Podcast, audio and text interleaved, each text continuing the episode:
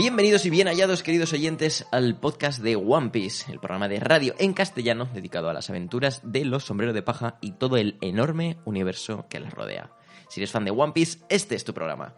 Ponte cómodo porque vamos a zarpar en esta nave radiofónica en la que estamos reunidos a través de Dendem Musi, así que disculpen los posibles inconvenientes, los tripulantes del podcast. Además de nuestro equipo en la retaguardia con Jorge Cami, tenemos a nuestra querida intérprete Jules. Muy buenas. También, nunca falla la cita, nuestro cocinero experto en teoría. Sí, sí, ¿cómo estás? Hola, muy buenas. Aquí preparando un buen caldo. Mm. Y de vuelta de Estados Unidos, ya aquí en Rosa, en la Españita, tenemos a nuestro carpintero, a Vico. ¿Cómo estás? Muy buenas a todos. Y por último, pero no por ello menos importante, nuestro querido Imper The Universe a las redes. ¿Cómo estás, Imper? Eh, muy buenas, bien, bien, bien. ¿Qué pasa? ¿Que voy a ser yo aquí el antiguo grumete en prácticas hasta que entre otro? ¿Qué pasa? ¿Voy a estar aquí constantemente así?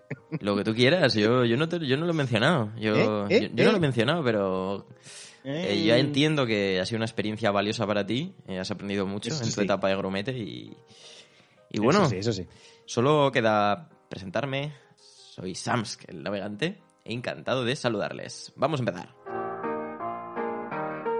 En el programa de hoy, el Spoilercast número 53 del podcast de One Piece, tenemos, además de toda la actualidad del manga de One Piece, el resumen y comentario de los últimos capítulos de lo que se ha ido publicando de la obra de Ichiro Oda. También contaremos con las secciones habituales de curiosidades y teorías de One Piece y, para terminar, la sección de atención al oyente, un espacio donde leemos eh, leeremos vuestros comentarios, teorías y sugerencias. Y si queréis participar en esta aventura en forma de podcast, nos podéis seguir en Twitter, en YouTube, en Facebook e Instagram como Podcast One Piece. Comparte con nosotros nuestro viaje a través de esta maravillosa Pirate Opera. No tengas vergüenza, comenta, comparte tus teorías, pregunta o sugerencias sobre el programa y nosotros las comentaremos en el siguiente Spoilercast.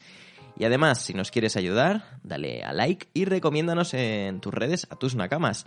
La familia del podcast de One Piece sigue creciendo programa a programa. Y para los que el podcast se les hace corto, para los que el spoilercast no es suficiente, os recordamos que tenemos un montón de audios a vuestra disposición, como por ejemplo todas las sagas de la serie resumidas y comentadas, además de todas nuestras secciones de teorías y curiosidades sobre One Piece. Todo ello disponible en nuestro canal de iVoox, en YouTube y en nuestra página web www.podcastonepiece.wordpress.com. Además, tenéis disponible el feed de los últimos meses también en iTunes y Spotify. Suscribíos y escuchadnos en la plataforma que os sea más cómoda. Y vamos a empezar con el resumen de los capítulos del 1001 al 1010 del manga. Hoy tenemos 10 capítulos para resumir. Para los despistados, seguimos en el tercer acto del arco de la isla de Wano y tras los momentos épicos del capítulo 1000. Pero antes de continuar, os advertimos, grumetes, como siempre, que a partir de ahora mismo, cuidado, nos adentramos en un peligroso mar de spoilers y revelaciones sobre la trama de One Piece. Así que si no estáis al día con la publicación del manga en Japón, solo debéis continuar escuchando este audio bajo vuestra responsabilidad. Repetimos, a partir de este momento vamos a desvelar detalles sobre la trama de la serie.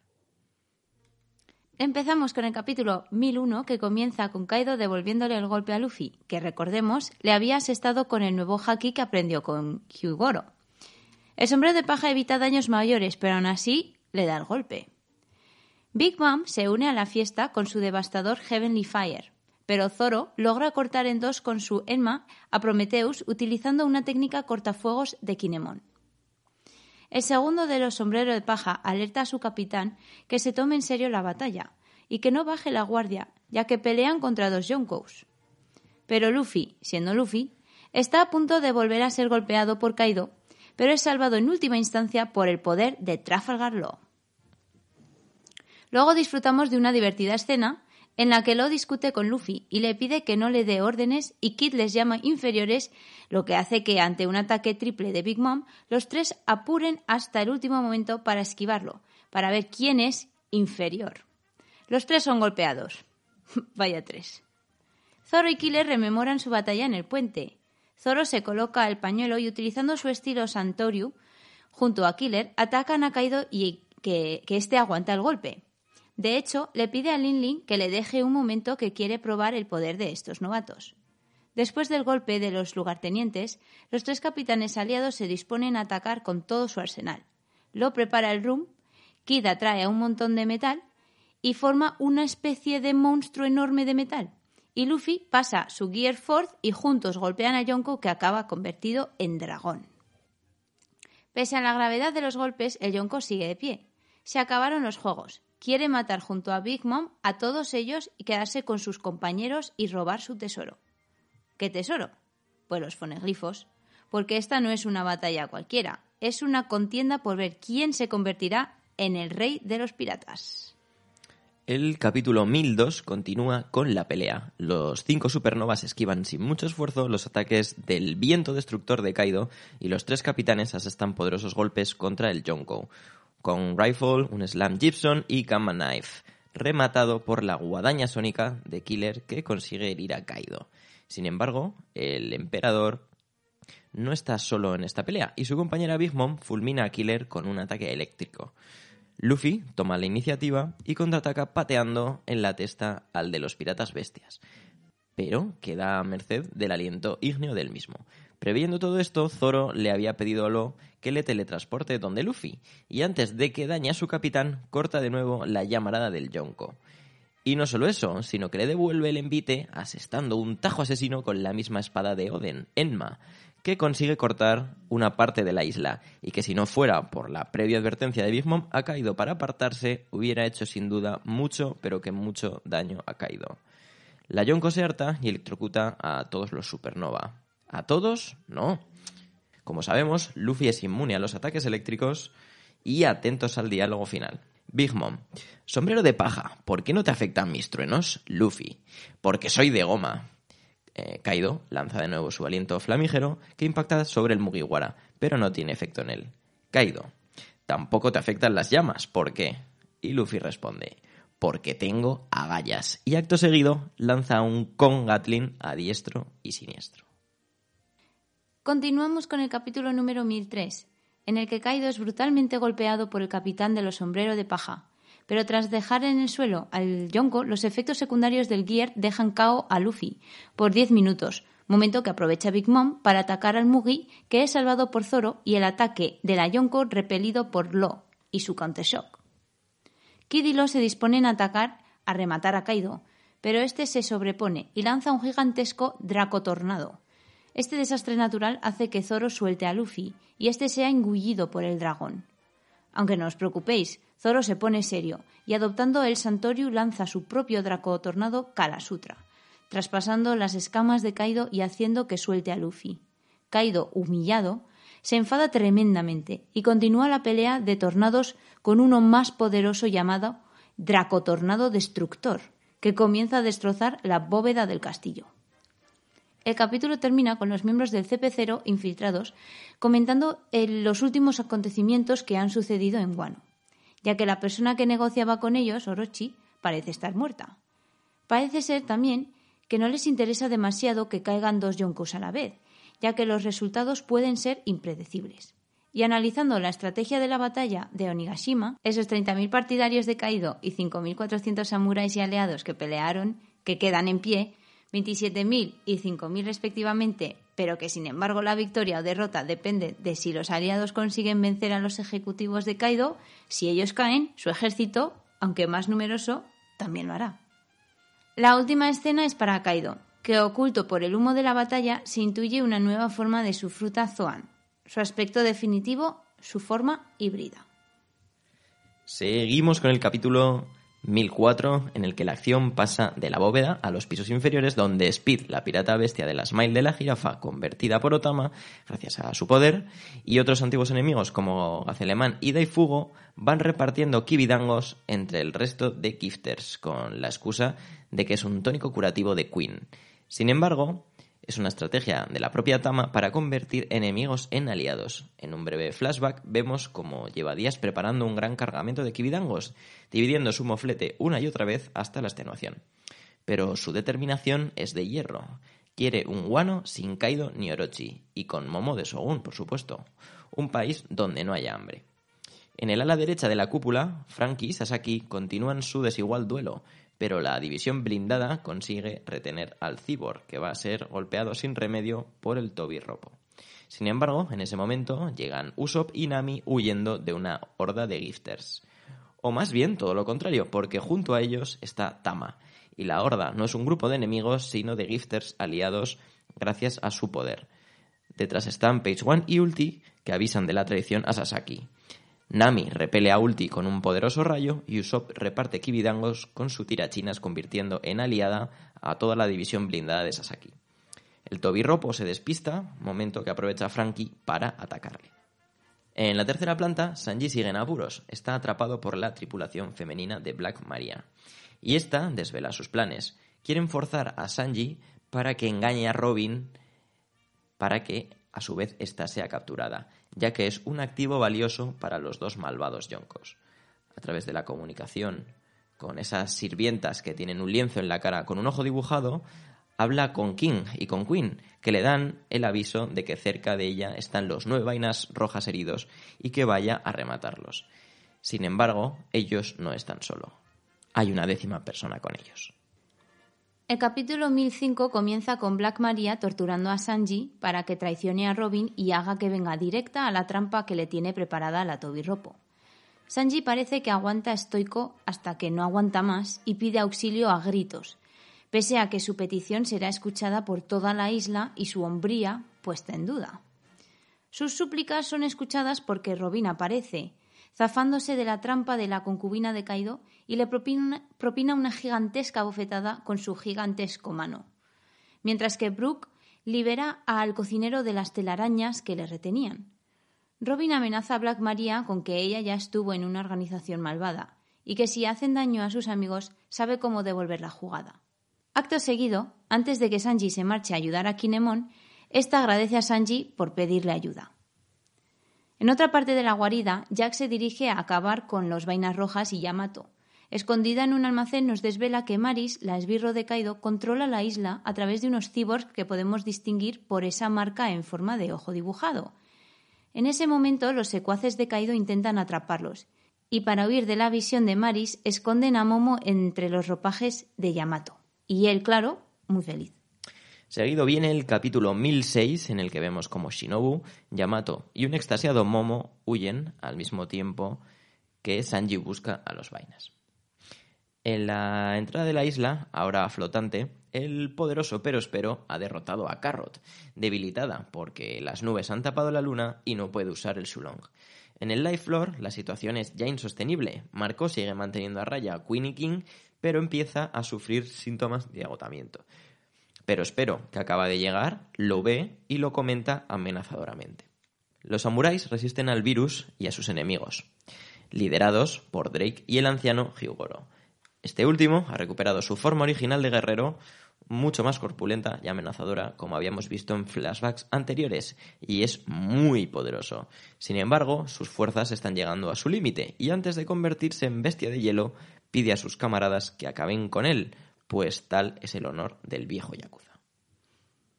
Pasamos al capítulo 1007, en el que vemos cómo los fieles a Hyugoro lloran su inminente muerte, mientras que el despiadado Queen se mofa de él y desprecia tremendamente a sus esbirros, tanto a los waiters como especialmente a los pleasures. Los acusa de inútiles, presume de tener muchos más soldados esperando y los condena a muerte. Ante esta crueldad muchos se plantean su lealtad. Pero el tiempo corre y la katana va a cortar el cuerpo de Hyugoro. Pero es frenada por la pezuña de Chopper, que ya curados distribuye entre vítores y loas al Tanuki Salvador, un antídoto en forma de humo que resulta ser un virus benigno que su función es combatir el virus maligno de Queen. Todo el que inhale esta niebla será curado. Queen está muy enfadado y ataca a Chopper que es salvado por los Pleasures, que hartos de su superior abandonan a los piratas bestia. Sin embargo, más enfadado está Chopper, que en su Monster Point golpea a Queen enfadado porque él no es un tanuki. Pero el capítulo nos guarda un par de sorpresas más. Mientras Momo muestra a Yamato que se puede transformar en dragón, aunque como el hijo de Kaido dice, más bien parece una anguila. En otra habitación, el CP0 nos revela que Kaido fue una vez capturado por la Marina, que Vegapunk experimentó con sus poderes extrayendo su factor genealógico, un elemento que fue clave a la hora de desarrollar las Smiles, un producto fallido que alguien debió de robar de Punk Hazard. Sin embargo, lo más impactante es que en el almacén donde lo teletransportó a los vainas rojas aparece el mismísimo Oden. ¿Real? ¿Viaje en el tiempo? ¿O alguna treta de los enemigos de Shogun? Hmm. Acto seguido viene el capítulo 1008 en el que efectivamente descubrimos que no es el auténtico Oden, sino una figura de tinta de Kanjuro que al igual que Orochi sigue vivo y quiere venganza. Sin embargo, los vainas rojas han sido muy crédulos y excepto Asura Doji piensan que es el Oden real. Asura se sacrifica por el grupo y Kanjuro huye satisfecho, pues su felonía es solo proporcional a su maldad. Pero las desgracias no cejan para los vainas, que se encuentran de golpe con Jack, que también quiere su venganza. Esta vez es Inuarashi quien se sacrifica por el grupo y se queda luchando y retrasando el avance del llamado La Sequía para que el resto pueda escapar e ir en auxilio de Momonosuke, el próximo objetivo de Kanjuro. Un Momonosuke, por cierto, que inconscientemente cada vez desarrolla más su poder de sentir las presencias de los demás, como ya vimos en Zou. En la cima de la isla, ahora flotante, vemos como Luffy recupera energía y junto al resto de supernovas se plantean cómo derrotar a Kaido en su forma híbrida y a Big Mom. Parece ser que la estrategia va a ser intentar dividirlos, ya que juntos son imparables. Un mismísimo infierno, como dice Luffy. Pero, como ya sabemos, él precisamente ya ha ido al infierno y ha vuelto de él. Saltamos al capítulo 1009, en el que se produce un repentino encuentro entre el despreciable Orochi y los vainas rojas que no pierden el tiempo con los improperios del usurpador, y avanzan a través de él, cercenando sus múltiples cabezas dragontinas. Sin embargo, Raizo esta vez sí enfrenta su destino y se dispone a batirse en duelo con su rival, el jefe del Oniwabanshu, Fukurokuyu. En la azotea, mientras los supernova intentan planear una estrategia ganadora, tienen que hacer frente al poderosísimo ataque combinado de Big Mom y Kaido, Océano de la Supremacía, que no acaba con ellos gracias al esfuerzo de Zoro, conteniendo el ataque y al poder de Lo para trasladarlos de sitio. La estrategia de separar a los yonkos se pone en marcha. Luffy ataca a Kaido. El capitán de los sombreros de paja está confiado, pues sabe que Kaido no le esquiva porque sus ataques le hacen daño. Mientras tanto, en una inteligentísima jugada, Trafalgar Law, con sus shambles, encierra a Zeus en una gran caja de metal fabricada por Eustad Kid, mientras que Zoro corta en varios pedazos a Prometheus y Killer aparta a Napoleón. Una vez retenidas eh, estas tres armas homies de Big Mom, Kid aprovecha la furia de la Yonko que ha arremetido contra él y la repele con sus poderes magnéticos lanzándola fuera de la isla flotante. ¿Ha quedado Big Mom fuera de la ecuación? Y terminamos con el capítulo número 1010, en el que básicamente Kaido libera a Prometheus y a Napoleón, y estos salvan a su madre. El grupo de los supernovas se separa, ya que Kid y Killer se van para hacerse cargo de Big Mom. Y pese a los fuertes ataques de Lo y Zoro que consiguen herir considerablemente a Yonko, estos llegan aparentemente a su límite. Zoro realiza su ataque final y Kaido desvela que Zoro también tiene Haki del Rey, condición que parece necesaria para herirle. Sin embargo, Zoro está agotado y casi muere de no ser por Lo, que le salva recibiendo él el remate de pirata bestia. La situación parece desesperada, pero Luffy se despierta y está más confiado que nunca. Parece que ha entendido las enseñanzas de Hyugoro sobre el haki gracias a esta pelea y que, como le dijo, la grandeza surge en los momentos difíciles. Luffy esquiva y golpea a Kaido sin tocarlo. Sabe que puede derrotar a Kaido y le dice a sus compañeros que él se hará cargo a partir de ahora. Épico. Y pasamos al comentario de los capítulos de este Spoilercast número 53. Abrimos la mesa de debate a los demás integrantes de la nave radiofónica. Eh, chicos, ¿qué os han parecido estos 10 capítulos, estos 10 eh, trepidantes capítulos muy centrados en la acción y en los momentos épicos de, esta saga.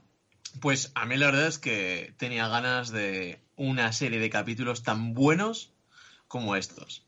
me han dejado con ganas de más. vuelvo a Loda, del que me quedé con ganas, increíble. Me parece que no hacía tiempo desde no teníamos una saga tan completa y buah, es que me ha parecido sublime todo. Totalmente. Increíble. Eh, sí, han sido capítulos muy increíbles. Eh, me ha encantado, por ejemplo, también lo de Zoro heredando la, la técnica de Kinemon, con el gran momento cortando a, a, bueno, a, a la llama de Big Mom y siendo el heredero de lo que es toda la esencia de Wano, el, el arma de Enna, la habilidad, el, el- el legado, ¿no? Un poco de Wano. Y del capítulo 1001, eh, la cara de Luffy, Kid y Lau, mm, llegué a ver revisionarme el capítulo varias veces después del 1001 porque es que es maravillosa cómo le encanta mezclar el humor con los momentos épicos a Oda y, es que me sacaba carca- carcajada limpia. Es increíble. En momentos tan tensos como estos, eh, cómo te lo, te lo cuela por ahí y es que imposible no querer a estos tres. Joder, es que además tiene, está dejando unas imágenes para el meme increíble. Yo creo que es que el tío le encanta desde esos foros y ver cómo la gente hace memes de sus, de sus paneles. Es que no me lo explico de otra manera. Estos últimos capítulos muy interesantes, sobre todo con la batalla contra los dos Yonkos. Eh, dices, a ver cómo, cómo, cómo van a luchar contra ellos, ¿no? Y me ha gustado mucho eh, esta, es- esta táctica que tienen eh, Lo, Kid y, y Luffy y Zoro, ¿no? De, pues, uno encierra a... que es la... el- bueno, no, no me acuerdo cómo se llama, el, el sol, ¿no? De. Prometemos. No, a la nube, Prometeo. cierra la nube. Encierra- Cierra la nube. Uno, encierra, uno encierra la nube, eh, Zoro corta el sol, ¿no? Entonces Prometeo. ya están pensando, están pensando en cómo podemos derrotar a un Yonko, pues bueno, igual la mejor manera es lanzarlo, lanzarlo a- al mar. Y bueno, esto recuerda un poco al, eh, también las, las primeras sagas, cuando no eran tan poderosos y hacían frente a algún, algún villano que, que parecía que, que, bueno, que no tenía nada que hacer contra él y tenían que pensar a ver la mejor estrategia para ver cómo se las arreglaban para, para sacar su punto débil, ¿no?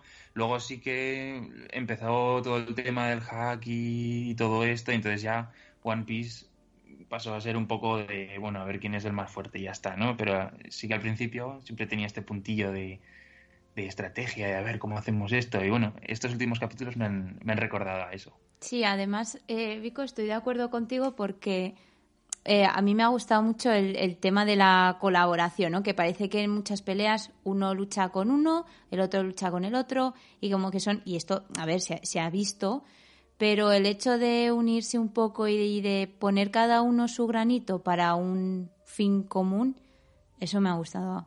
Y bueno, coincido con vosotros en que ha habido momentos muy épicos y, y lo que a mí me gusta de Oda, que son, pues eso, conversaciones épicas, momentos épicos de, de Luffy y, y estas frases de, ¿no? como, como hemos visto en el resumen de yo me ocupo de todo. Sí. Sí, eh, quizás el elemento, el elemento central de, de- de estos capítulos ha sido la, la gran pelea en la azotea de los Supernova contra, contra los Yonko y seguro que es eh, pues, lo que más se nos va a quedar en la retina. Pero también hemos visto eh, otros, eh, otros momentazos, eh, digamos, en los pisos inferiores, ¿no? Hemos podido ver eh, el momento de Sanji y Nami, que es uno de mis favoritos, porque son dos de mis bueno, son dos de los personajes que más quiero. Y me ha encantado ver a, a Nami agradecerle a Sanji que le, que le pide ayuda, ¿no? Como mm, te agradezco. Robin, ¿no? A Robin, a Robin, ¿no? Robin, Robin. Perdón, a Robin, eh, sí, te, pues agradeciéndole que, que le haya pedido ayuda. La verdad que me ha gustado, ¿no? Como ella ha sentido que sus compañeros la valoran por, por, por su fuerza. Eso es, y ha sido muy sorprendente de, de, de Sanji, ¿no? Eh, creo que todo el mundo estábamos pensando que, bueno, Sanji se iba a hacer cargo de la situación, que, que bueno, que, eh, no sé, de alguna manera iba a salir de, de apuros y se iba a arreglar por él solo, pero, pero no, esta vez ha decidido, ha decidido pedir ayuda. Y Bueno, ya- creo que todos nos hemos, nos hemos sentido un poco aliviados, ¿no? De por fin, por fin. Sí, no, y, y ya pasó en Islobi que tuvo que pedir ayuda a Nami porque no pudo luchar. Y, y aquí ya hemos vuelto un poco, pero con Robin.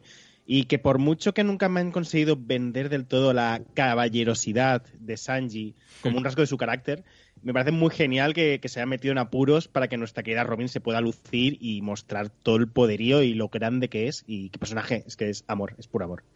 Sí, sí, y como eh, Sanji eh, prefiere sus compañeros que su honor. Eh, su honor le da igual si... Él, no quiere traicionar a, Robin. Él prefiere quedar como, como un blando. De hecho, eh, las esbirras de, de Black Maria se ríen de él, pero a él le da igual. Eh, y esto me gusta mucho de los Mugiwara, ¿no? Que, que tienen un cariño, un amor, una, una relación más allá de los convencionalismos de lo demás. Y bueno, y es que Robin es, es un gran personaje y ya, ya era hora de que se luzca. Esperemos que no nos corten esta batalla y que veamos eh, unas cuantas escenas de, de Robin. Que por cierto, me ha parecido muy guay eh, cuando amenaza, ha sido una manera un poco barrio bajera, ¿no? De, eh, perdona muchacha, que yo he estado en una organización criminal y como me toques las narices o se las toques a mis amigos, me puedo poner muy chunga y te vas a llevar una baja.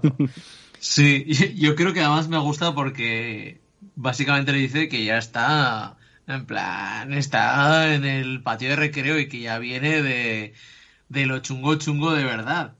No sé, me parece muy bien porque Robin en ese momento decía poner a cada uno en su lugar y decir, a ver, pero, pero ¿de qué vais? Que es que, que es que acabáis de empezar, que vivís protegidos por un, por Kaido, que es que no, no sois nada. A mí me ha gustado mucho eso y, me gustaría volver un poco a ver qué os parece esto de... Lo comentamos en algún podcast anterior, el hecho de que cuando apareció eh, como el gran nivelador de los poderes, es decir, el, eh, El el refuerzo del haki, eh, perdió un poco la gracia. Yo incluso lo dije, dice, "Jo, es que con el haki era en plan, bueno, está, hay humanos normales, muy fuertes, sí, la- las frutas del diablo, pero claro, apareció el haki ya, dice, bueno, pues si hay haki, pues ya está. Y en plan, y si hay haki, pues haki más fuerte. Si hay un haki más fuerte, pues haki más fuerte. Pero ahora estamos viendo usos de ese propio haki que nadie se esperaba. Y a mí me parece sublime. Porque es que atentos a la, tra- a la transferencia que está viendo, los poderes, cómo se pueden utilizar, me parece increíble. Está Yo- muy bien planteado. Yo es que creo que el haki, yo creo que se introdujo sobre todo para crear un cierto equilibrio, porque antes eran solo humanos normales, humanos con frutas. Y el haki, por mucho que esté por encima o medio por encima de, de lo que serían las frutas del diablo, una cierta fruta del diablo puede vencer fácilmente a alguien con haki, según la habilidad que tenga. Entonces, genera un poco esa batalla de haki y fruta del diablo, y aquí se están utilizando de maneras muy inteligentes. Oda ya era súper original con sus frutas del diablo y utilizando el haki, creando otros, otros tipos de haki que son variantes, lo del tema del haki del rey, yo creo que, que salen cosas muy, muy geniales. Mm, que bueno, ya veremos cómo se, se des- eh, de- eh, que el desenlace de esta trama de los poderes, porque ahora parece ser que solo se puede herir a Kaido si, ti- si imbuyes de haki del rey a tus ataques. O sea, eso parece ser que es lo que está sucediendo ahora. Se supone que es porque él ya tiene un gran poder de haki del rey, entonces como que so- entre reyes supongo se pueden hacer daño de ese tipo. Y como Luffy tiene un haki del rey muy básico y Zorro solo puede imbuir en su espada, pues eh, por eso Luffy dice ahora de, de que le dejemos todo a él, ¿no? De decir, yo me encargo de esto, chicos. Y bajad, id bajando. Claro, claro, pero por una parte yo veo que Luffy ha terminado su entrenamiento con Hyugoro y ya puede utilizar el haki defensivo como arma ofensiva, que yo creo que es el siguiente paso de poderes que vamos a ver.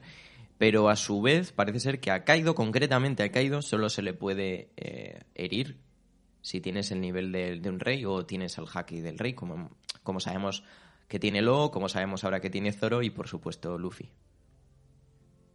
Y eso es lo que he entendido en estos capítulos. No sé eh, cómo Sí, sí. acabará la cosa. Sí, ¿eh? sí, sí.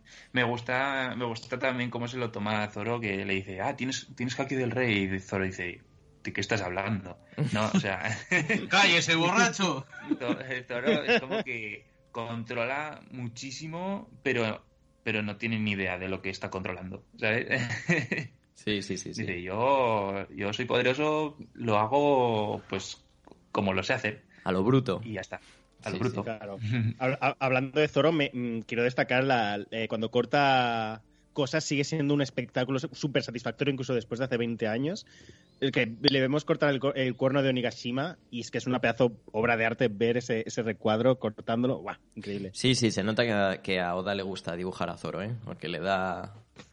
Le da, unos- cortando, le da unas escenas, y, sí, sobre todo Zoro cortando.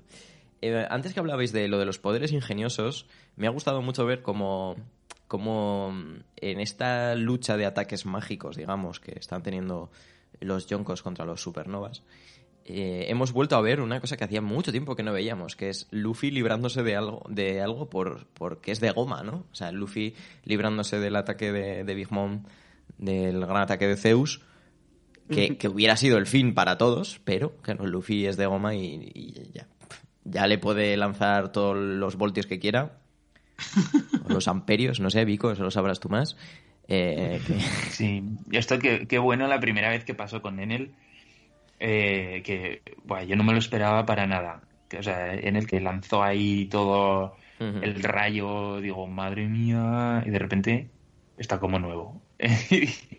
y, y a mí me, no sé, a mí me hizo mucha gracia. Eh, y ahora, cuando pasa otra vez, dices tú, ah, ya sé por qué es, ya Claro. sé por qué es. De hecho, ya lo, hemos comentado en el resumen, pero es que el, el diálogo es genial. De Big Mom preguntándole, ¿por qué no te afectan mis truenos? Y Luffy le dice, porque soy de goma. y luego Kaido le pregunta, ¿tampoco te afectan mis llamas? ¿Por qué? Y Luffy dice, ojo, porque tengo agallas, que es lo mismo que decir, porque tengo los huevos como el caballo de Espartero. Es que me, me parece increíble. Sí. A, a mí me encanta que, que vemos esta escena, incluso antes de que digan nada, ya se nos pone esa miradita y nos reímos entre dientes porque es como, es que sabemos el por qué no le va a afectar. Claro, y claro, luego claro, lo dicen claro. y es como, bravo. En fin, bueno, hemos visto eh, también el momento de Chopper. Eh, ha sido el Tanuki, bueno, el Tanuki, joder, el Reno Gallardo. Eh, No duramente... digas Tanuki, tío. Claro, claro. Eh, falta al respeto. no falta al El, respeto. el gallardo reno de la isla de Durum eh, ha sido. Ha tenido. Bueno, aquí ha sido vilipendiado eh, por miembros de, de este podcast. Y, y ahora, pues. No diremos quién. no diremos quién. eh, nos consta que no se arrepienten de sus aseveraciones. Porque ¿Qué? son gentuza. Exacto. Eh, pero bueno, pues ha tenido Chopper su momentito, ¿no? Eh, parando ahí. Bueno, lo ha tenido Chopper compartido con Hyugoro. Hyugoro ya ha convertido en un- una bestia parda ahí, un, un yakuza pericoloso. Pero bueno, pues, ¿qué os ha parecido? Eh, esta cosita de Chopper, el virus contra el virus. eh, mm, Muy bien y muy gracioso. Eh, cuando, Vico saliendo del paso. cuando se enfada. No, no, esta vez, esta vez puedo decir que estoy con Chopper. O sea, esta vez muy bien. Igual por primera vez. Pero cuando se enfada porque le llaman Tanuki, o sea, que la razón de, de, de darle ese golpe a Queen sea simplemente porque le ha llamado Tanuki, me pareció, me pareció muy bueno. Y la reacción, lo mejor es la reacción de todos diciendo, Eso "Uy, es. lo siento. Eso es. Como todos súper apurados. Hola, que nos, los, pensábamos que lo eras. Sí, sí, sí. Está, está gracioso, está gracioso. También por ahí estaba, estaba Marco el Fénix, que yo creo que, ojito, Marco, porque me parece que el pero es pero. A lo que vea un hueco le va a clavar una navajilla por la espalda y, y- y yo espero que no muera, ¿eh? O sea, fijaros, Oda no pone las cosas por poner y... eh, yo creo que se van a enfrentar y... Pero espero es muy poderoso. Odioso, pero muy poderoso. No sé, yo al final creo que la verdadera fuerza de Pero Espero es que Ser es un- un estratega. Ser un O pesado. sea, no es que sea poderoso. Sí, aparte es un pesado y es el personaje más. Es que, o sea, la fruta chupar, chupar, de verdad, por Dios. O sea, es que, Dios mío, por favor, Oda, un poquito de decoro. No sé, compórtate. Bueno, pues eso. Pero sí, no, no. Y, y- Pero- y también el propio Marco, que yo todavía no sé cuán de poderosos son Queen y, y King, porque durante todos estos capítulos, solo Marco eh, los ha estado entreteniendo, él solo, y encima dándoles buenas leches. Hombre, Ojito con Marco, que tampoco hemos visto. O sea, Marco se está dedicando simplemente a retener, tampoco se está dedicando a, a meter más caña de la que, no sé. O nos da esa sensación. Bueno, hace lo que puede, ¿no? Sí, no sé. Están los tres personajes. Es como que no, no se ha llegado a ver, no se ha llegado a ver mm, sus poderes realmente. Eh, Queen ha estado bailando todo, todo el día. y Queen es como Frankie, tío. A mí me recuerda bien a Frankie. Sí. Había una teoría que su hermano. King ha estado. Lo hemos visto, pero tampoco hemos visto muy bien, ¿no? Cuánto puede hacer y, y tal. Sí. Igual se lo está dejando un poco para más tarde. Por ahí suena por detrás eh, el- la moto de Queen. King bailando suena por detrás. Yo también quería de- destacar la, la la llegada de Tama, que ha sido un poco así de tapadillo y de cómo está resolviendo un poco y ayudando con sus kibitango. Eso mismo iba, las- iba a las comentar. demás eh, paramecias. Y yo que sé, que, que yo creo que la llegada de Tama también es un poco. eh, se siente como que está llegando a la solución de esta saga, ya que ella es como un poco el corazón del, del arco, que es la- el primer personaje que conocimos al llegar a la isla. Y que me encanta este personaje, es genial. A mí me gusta, ¿eh? Yo pensaba que me iba a dar todo el asco y ojo, no, ¿eh? Tiene mucho coraje, la verdad, es muy, muy, muy guay. Hombre, y No sé. está em, ejecutando un papel muy interesante porque todo el rato se nos está hablando de esas grandes fuerzas, de esos 30.000 eh, partidarios de Kaido y esos 5.000 o 5.400 samuráis y aliados em, que han ido ya bajando los números, ¿no? Ha habido bajas y demás. Pero claro, esto puede hacer, bueno, esto puede hacer, no, esto hará sin duda que las fuerzas se igualen, porque claro, si, si los aliados de los sombreros de paja y los samuráis pasan de ser 5.000 a ganarse a las bases del ejército de Kaido, ¿no? Que son los gifters y, y los pleasures. Hmm. Bueno, ya veremos los gifters, ¿no? Queda un poco... Algunos sí. Hombre, ya, ya se están revelando. O sea, ya hay una parte de ese gran ejército que ha dicho, oye, eh, ni de coña. Claro, yo creo que quedarán eh, los eh, ejecutivos de Kaido, digamos, ¿no? Pues los, las, los, eh, las figuras de la baraja y las divisiones de los Tobirropo, pero el resto... No lo sé, no lo sé. Eh, yo, yo creo que, que es importante Tama. O sea, es la que va a hacer que, que giren las tornas. Sí, sí, sí. Yo, Yo quería- no sabría decirte, ¿eh? Pero bueno, sí, Vico. No, no, era cambiando un poco el tema, así que dale, dale.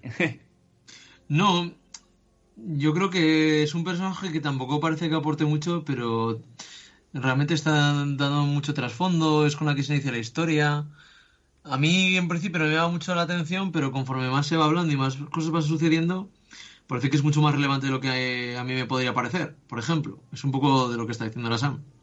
Sí. Sí, y yo creo que empezó como mucho la parte emocional de, de Wano, en el sentido de conectar con Ace, volver a conectar con Ace por, por ella, eh, todo lo que está haciendo, y, y gracias a ella ahora mismo Nami y Dios Usopp, si no, estarían muertísimos, ¿sabes? O sea, ha ayudado por, de mil maneras y lo va a seguir haciendo. Hmm. Mm. Luego- No sé, estas cosas yo creo que, que son matices que a mí me resultan sin más, pero que muchos lo veis mucho más claro que yo. Entonces, bueno, ahí tengo un poco... Yo quería comentaros y preguntaros también, a ver qué os ha eh, parecido el, estilo de, dibujo de estos últimos capítulos, sobre todo el, me fijo sobre todo en el último. Eh, a mí personalmente no me ha gustado mucho, me ha parecido como un poco, no sé, que está perdiendo detalle, no sé si detalle, pero es como un dibujo más vasto. Eh, en concreto del último capítulo, las últimas viñetas se ven como muy explosivas, ¿no? No me ha gustado demasiado.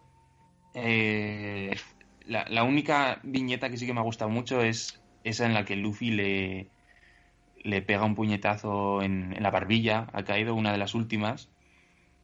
Y, y el dibujo queda muy bien porque, ya digo, es un dibujo muy, muy vasto, muy explosivo y representa ese puñetazo que, bueno, no será final, pero muy fuerte, muy bien.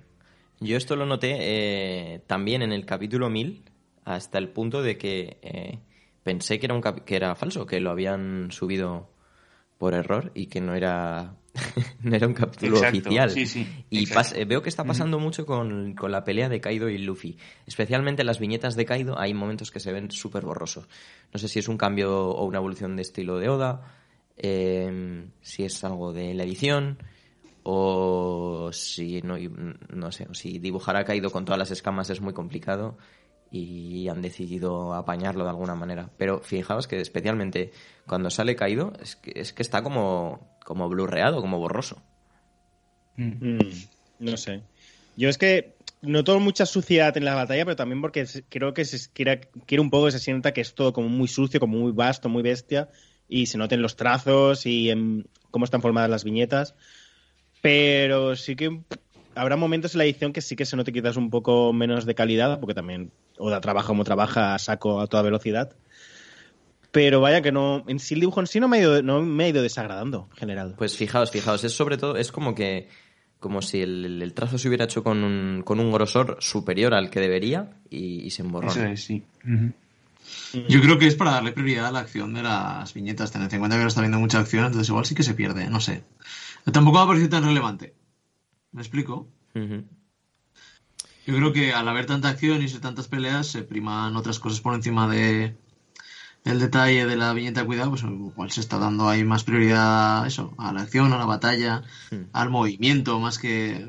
Eso yo creo que sí que ha ocurrido alguna vez, que cuando había batallas muy grandes, que se da prioridad a la acción, al movimiento, ten en cuenta que además los golpes y cómo reciben los golpes está siendo muy detallado, quizás por eso que se pierde un poco el detalle del personaje per se. Puede ser, puede ser.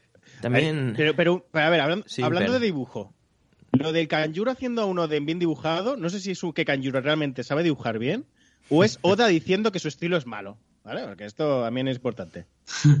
Hostia, ¿Eh? A ver. joder, no lo había pensado, eh, cabrón. Es un momentazo, es un momentazo. Eh, aquí ya lo comentamos, que no estaba muerto ni un poquito, y mucho menos Orochi. Ya lo hemos visto, eh, están los dos vivos. De hecho, eh, que no haya nadie que se imagine que Orochi está muerto, aunque le hayan cortado las cabezas, ni mucho menos. Y tengo ganas de ver el- la pelea con Kanjuro final, porque creo que va a ser muy trágica y muy épica. Y es un personaje que, aunque sea odioso, yo creo que, que, que da mucho juego. Sí, ya, sí, ya ha habido un momento muy trágico que es con la muerte o el sacrificio de Ashura. Que, que realmente me gusta mucho el cómo está expresado en la viñeta, porque el Ka- Kanjurode en este es, se genera como un vacío en blanco y me gusta porque como que representa también la pérdida de, de, de Ashura, el sacrificio a los vainas, ¿sabes? Ese blanco, esa desaparición. Y Yo es creo como, que Kanjuro guau. va a morir de una manera súper cruel, porque lo está haciendo como Sí. para que nos carguemos de asco.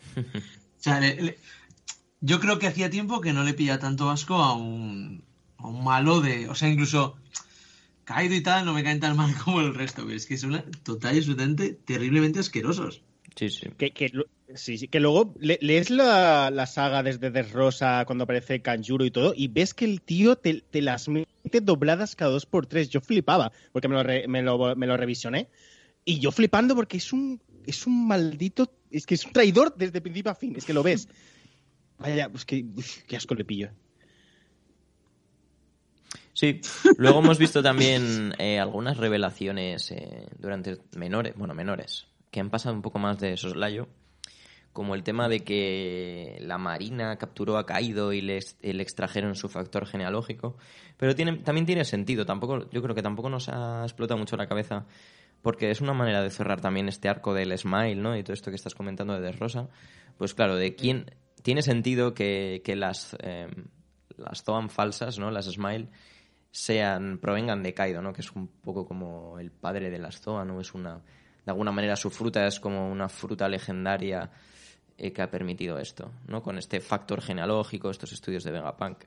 Luego también hemos visto por ahí al CP0 eh, comentando pues lo que ya nos imaginábamos que que por lo que sea pues no les viene muy bien eh, que caigan dos yoncos a la vez, ¿no? Esto nos recuerda a, muchas decisiones políticas de nuestros países en la vida real, de que el orden a veces eh, está por encima de, la justicia, ¿no?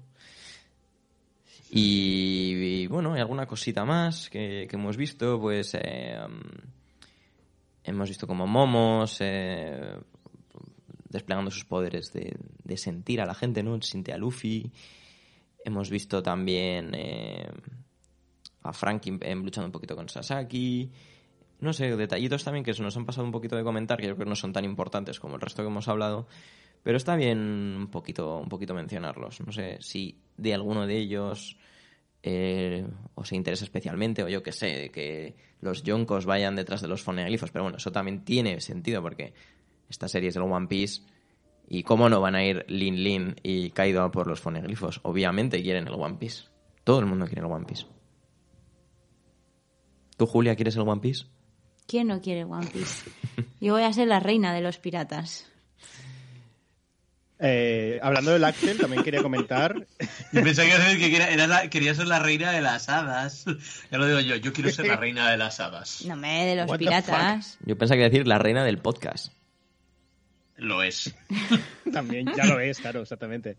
Eso ya lo tiene. Hombre, soy la eh, intérprete, ¿no? Yo leo los foneglifos aquí en el podcast. Ahí está. ¿Qué decías, Eh, Simper? Nada, que hablando de, del Achtel, quería comentar que en el anime ahora están con el flashback de, de Roger y Yoden. Uh -huh. Y creo que, eh, bueno, ya, bueno, cuando esto ya se haya publicado ya, habrán, ya habrá acabado el flashback. Así que recomiendo muchísimo ver a, a, Roger y a Oden y es una pasada ver los animados. Uh -huh. Pues si os parece ya vamos a cerrar con los últimos capítulos, eh, con con los últimos golpes que han intercambiado Luffy y Kaido. Y especialmente eh, con, con, la estrategia, ¿no? Por fin, alguien que tiene que ver con los muy guara planear una estrategia y parece que les sale, ¿no? Me ha parecido muy, muy épico eh, que se hayan puesto de acuerdo y, y hayan conseguido separar a Big Mom de Kaido.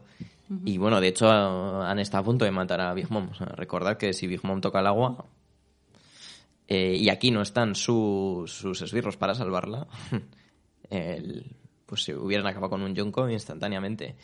Y me ha gustado mucho cómo se han eh, compenetrado los supernovas, como han, sin Luffy además. Y me, sí que es verdad que no me gusta tanto que Lo parece que solo está para teletransportar cosas. Menos mal que en estos últimos capítulos hemos visto que por lo menos ha atacado a Kaido, porque ya se me estaba haciendo un poco de, a ver, lo tenéis aquí, ¿no? Como de muletilla. Pero bueno, no sé, ¿qué os ha parecido? A vosotros que os gustan también las escenas de pelea. A mí me ha molado. A mí, yo, yo he dicho antes que me estaba pareciendo... No sé, me estaba molando mucho lo que estaba viendo. Y en general, o sea, es que no puedo decir nada malo. De verdad, hacía tiempo. Bueno, sí, puedo decir algo malo, pero ya hablaremos de ello. Sí, no, está muy bien. La, la, batalla está muy, muy interesante. Y habría sido un puntazo que realmente Big Mom hubiese acabado en el mar. O sea, eso habría sido como. Hostia, que se han cargado a Yonko. Y de una manera, en realidad, o sea, sí, es mucha estrategia, pero es una manera muy tonta. ¿Sabes? Es tirarlo sí, al mar. Yo creo, yo creo que también que una fortaleza tan, no sé, tan, tan característica tiene una debilidad como muy sencilla, empujarlo al mar. Uh -huh. Yo creo que ahí también está un poco, igual está la base de todo esto del Yonko, o sea, sí, sí, muy fuerte, venga, a nadar, a nadar, chato, que vas a triunfar. Exacto, ¿no? ¿Para qué, ¿Para qué vamos a entrenar, ponernos a aprender el hack y no sé qué, bla, bla, bla? Sí, en realidad lo más, lo más sencillo es lo más efectivo, ¿no? sí, sí. No sé, es que yo creo que también es un poco esa la filosofía de decir, vale, a ver. Y es un poco la filosofía de Luffy. El, lo más efectivo suele ser lo más sencillo de todo. Pues sí, está bien pensado. Es decir, oye, al mar, te empujo. Que ni técnica milenaria del puñetazo del dragón, nada, te empujo y, y, a nadar. Ay, que no sabes nadar, hasta luego.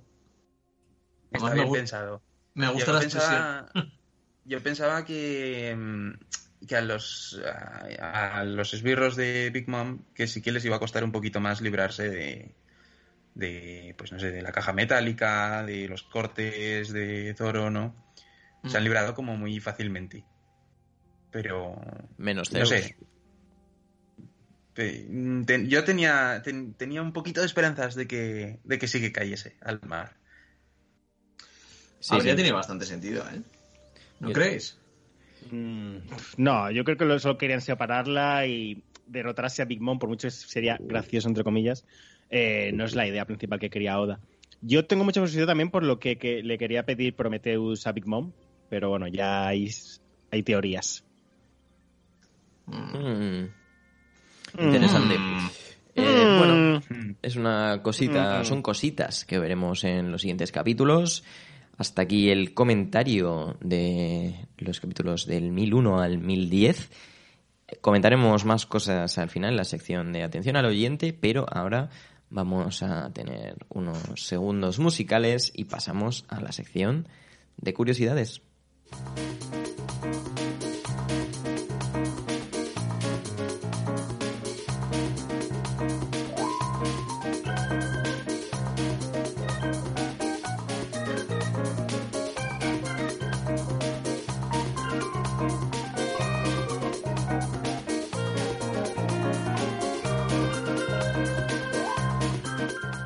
Hoy en la sección de curiosidades nos toca hablar de Frankie, este personaje tan, yo creo, querido por todos, eh, tan gracioso y tan poderoso también. Bueno, nacido en el South Blue, sus padres, que eran, eran unos piratas, eh, lo lanzaron por la borda y lo, y lo abandonaron. Esto hizo que, que, bueno, Frankie odiase a los piratas a partir de entonces, obviamente. Fue encontrado y adoptado por Tom. Desde entonces y hasta formar parte de la banda de los sombreros de paja, vivió en, como todos sabemos, en Water Seven como ayudante del legendario Tom, constructor del Oro Jackson, que fue el barco de Gold D. De Gold D. Roger. Durante su aprendizaje no paró de construir barcos de guerra, lo cual no terminó siendo una buena idea. Bueno, no sé si os acordáis que Spandam eh, le tendió una trampa y usó sus barcos para, para conseguir, eh, conseguir capturar a Tom. Sí. Em, todos estos barcos de guerra, em, él los llamaba los Battle Frankie y los eh, seguidos de un número de fabricación. El primero pues era el Battle Frankie 1, Battle Frankie 2 y así llegó a construir hasta 35 de estos barcos. Em, al principio eh, era un humano común, como todos nosotros. Em, pero bueno, tras chocar con el tren que al final llevaría a Tom a su muerte, Frankie quedó destrozadísimo y tuvo que repararse a sí mismo, em, convirtiéndose finalmente en un cyborg. No es el único cyborg de, de One Piece, eh, hay otros personajes muy importantes, como puede ser Kuma, también eh, Eusta, Eustace Kid y Queen, también son cyborgs, eh, simplemente pues porque tienen alguna parte de su cuerpo eh, es metálica o con tecnología, ¿no? Pues por ejemplo, eh, Eustace Kid y Queen tienen, tienen los dos, tienen un brazo de, de, de metal. Em, y curiosamente, bueno, el, tatuaje que Frankie lleva en su hombro, que pone BF36, significa el Battle Frankie número 36. Como él se reparó a sí mismo, pues él se considera una de sus creaciones, uno de esos barcos de guerra. Su sueño en la tripulación de los sombreros de paja es construir la mejor nave de todas y que sea capaz de viajar por todo el mundo. Al comienzo de la serie tenía 34 años y, claro, después del, del timeskip, pues 36. Eh, su, su altura es de 2,25 al principio y ahora mide 2,40. Wow. O sea, un, un jugador de baloncesto tremendo. Sí, sí, sí. Una mole. Exacto.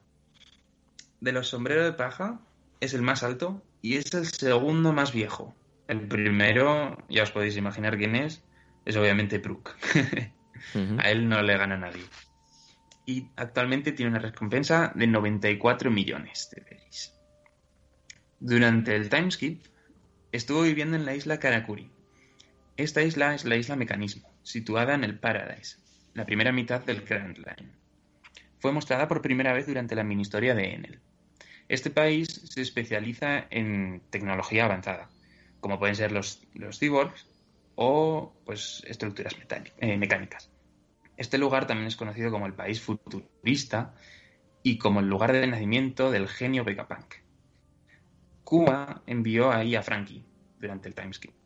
Y bueno, Frankie pasó allí dos años estudiando toda la tecnología de Vegapunk. O sea que tiene que saber un montón. Y tiene que saber una información muy, muy, muy importante y muy clasificada.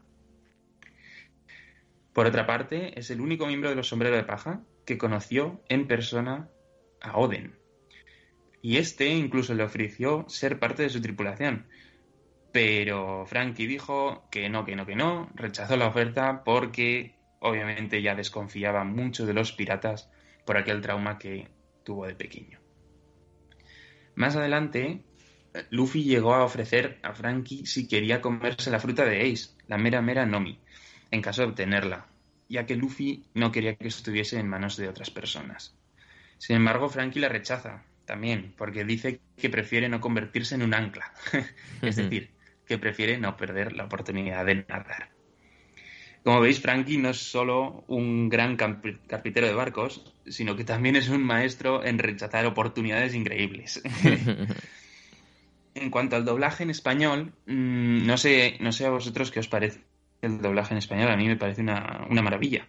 Eh, me parece que todos los, dobladores les dan una, personalidad a, los personajes muy, no sé, muy característica.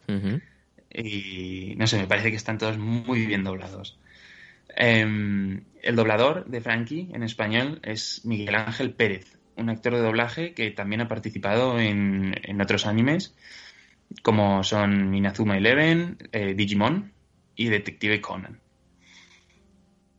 En cuanto a la apariencia de Frankie, eh, dijo Oda que si los sombreros de paja fueran reales y fueran de diferentes países, ya sabéis que cada uno pues está basado un poco en, distintos países, Frankie sería de Estados Unidos.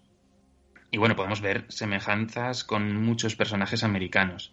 Ahora, ahora veréis la lista. Tiene un gran parecido al personaje de Jim Carrey en Ace Ventura. Mayormente por la, por la camisa y ese peinado con el tupé para arriba. Sí, sí, sí, sí. Esa, esa actitud de, ¿no? de, de loco, de... De loquillo. No sé, de, inesperado. Puede también estar eh, inspirado en Popeye. Sobre todo, ya sabéis que Popeye, cuando se tomaba una, lata de espinacas, pues se volvía muy fuerte. Y Frankie hace lo mismo, lo que pasa que en vez de tomarse las espinacas, que igual no están tan buenas, pues es cuando se toma una, lata de Coca-Cola. Eh, y bueno, también tiene la forma de los brazos de Frankie y, y los tatuajes que los tienen también en el mismo lugar. Eh, donde Popeye tiene unas anclas, Frankie tiene unas estrellas. Sí, sí, sí. Yo creo que sí que se parecen. Tienen parecidos eh, razonables. Sí, totalmente. El tupé y, esa labia que tiene, esa chulería que tiene Frankie, a mí me recuerdan mucho a Elvis, Elvis Presley. Em, también, bueno, toca la, toca la guitarra, canta, es todo un sector, Frankie. Yo creo que es un poco Elvis, un poco Johnny Cash también. Johnny Cash, exactamente. Y también em, otro personaje de dibujos, de dibujos que, también se puede parecer mucho a Elvis Presley, yo creo, ¿no? Que es Johnny Bravo, no sé si os acordáis de él, de Cartoon Network. Pues también con ese tupé hacia arriba, con esa chulería. Las gafas de sol. Exacto, exacto. Y bueno, por último, pues cuando Frankie se enfada muchísimo cuando toma demasiada Coca-Cola, a nosotros nos, nos, de la cafeína nos puede dar un, un, ataque, ¿no? a él, a él se le pone un ojo rojo y se puede llegar a parecer a Terminator. Con sus gafas, el, el, ojo rojo. y bueno, básicamente porque es un, es un robot, es un cyborg, ¿no? Así que bueno, como veis, todos estos personajes que os he ido diciendo son todos americanos. Y por eso, pues Frankie, Frankie está claro que, que de allí vendría. Y bueno, por último, os quería comentar eh, una curiosidad eh, acerca de su nombre. Em, el nombre original de Frankie no es Frankie, sino que es- él se llama Cutie Flam. Y he buscado a ver esas dos palabras, a ver lo que, lo que eran por separado, ¿no? Entonces busqué Flam y lo único que me salía era un- una ciudad muy pequeñita en Noruega. O sea que digo, bueno, no sé, no creo que tenga nada que, nada que ver con el personaje. Pero luego, cuando he buscado Cutie, me he encontrado con un, un barco. Y digo, anda, mira qué interesante. Y es que el Cutie Sark es uno de los últimos veleros de tipo Clipper que se construyeron. Ahora os explico. El Clipper es una embarcación a vela aparecida en el siglo XIX, de formas alargadas y estrechas, de tres o más mástiles y caracterizada por su alta velocidad. Este Cutie Sark, Cutie Sark fue construido y votado en 1869. El Cutie Sark se conserva hoy como barco museo y constituye una de las principales atracciones de Greenwich, en Londres. Es un barco enorme. eh, es, eh, he, buscado, he buscado fotos y la verdad es que merece la pena ver, ver alguna porque es, es gigante, es muy bonito con las velas echadas. Recuerda un poco a los viejos barcos piratas y, y- aunque no fue uno de ellos, fue, fue usado para el comercio de té y lana. Puede que tenga algo que ver con Frankie, ya que sabéis que Frankie es constructor de, de barcos y quiere construir ese barco que va a ser el mejor del mundo, el eh, que navega por todos los mares. Y estos, este tipo de barcos, el Cutisark, eh, tiene la característica de ser muy, muy veloces. Y eso es, este es gigante, o sea que eh, podría, podría ser un poco lo que Frankie está buscando diseñar. Para que os hagáis una idea, tiene, pesa 921 toneladas, tiene casi 65 metros de largo y 11 metros de ancho. O sea, es un, es un, es un gigante. Sí, sí, sí, sí. No sé si Thousand Sunny estará a la altura de este Cutisark. Y bueno, hasta aquí la sección de curiosidades de Frankie. Espero que os haya parecido muy interesante.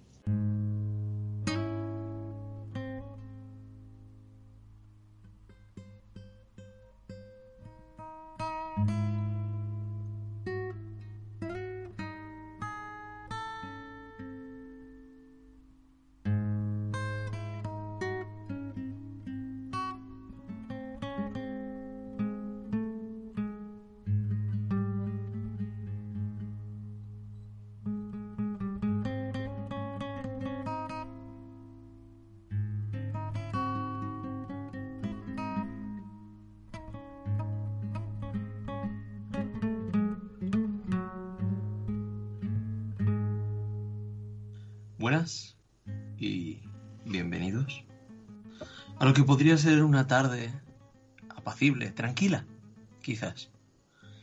Incluso igual podría ser una mañana, desayunar con tus amigos, con tu familia, dar los buenos días, decir, jo, que viene descansado.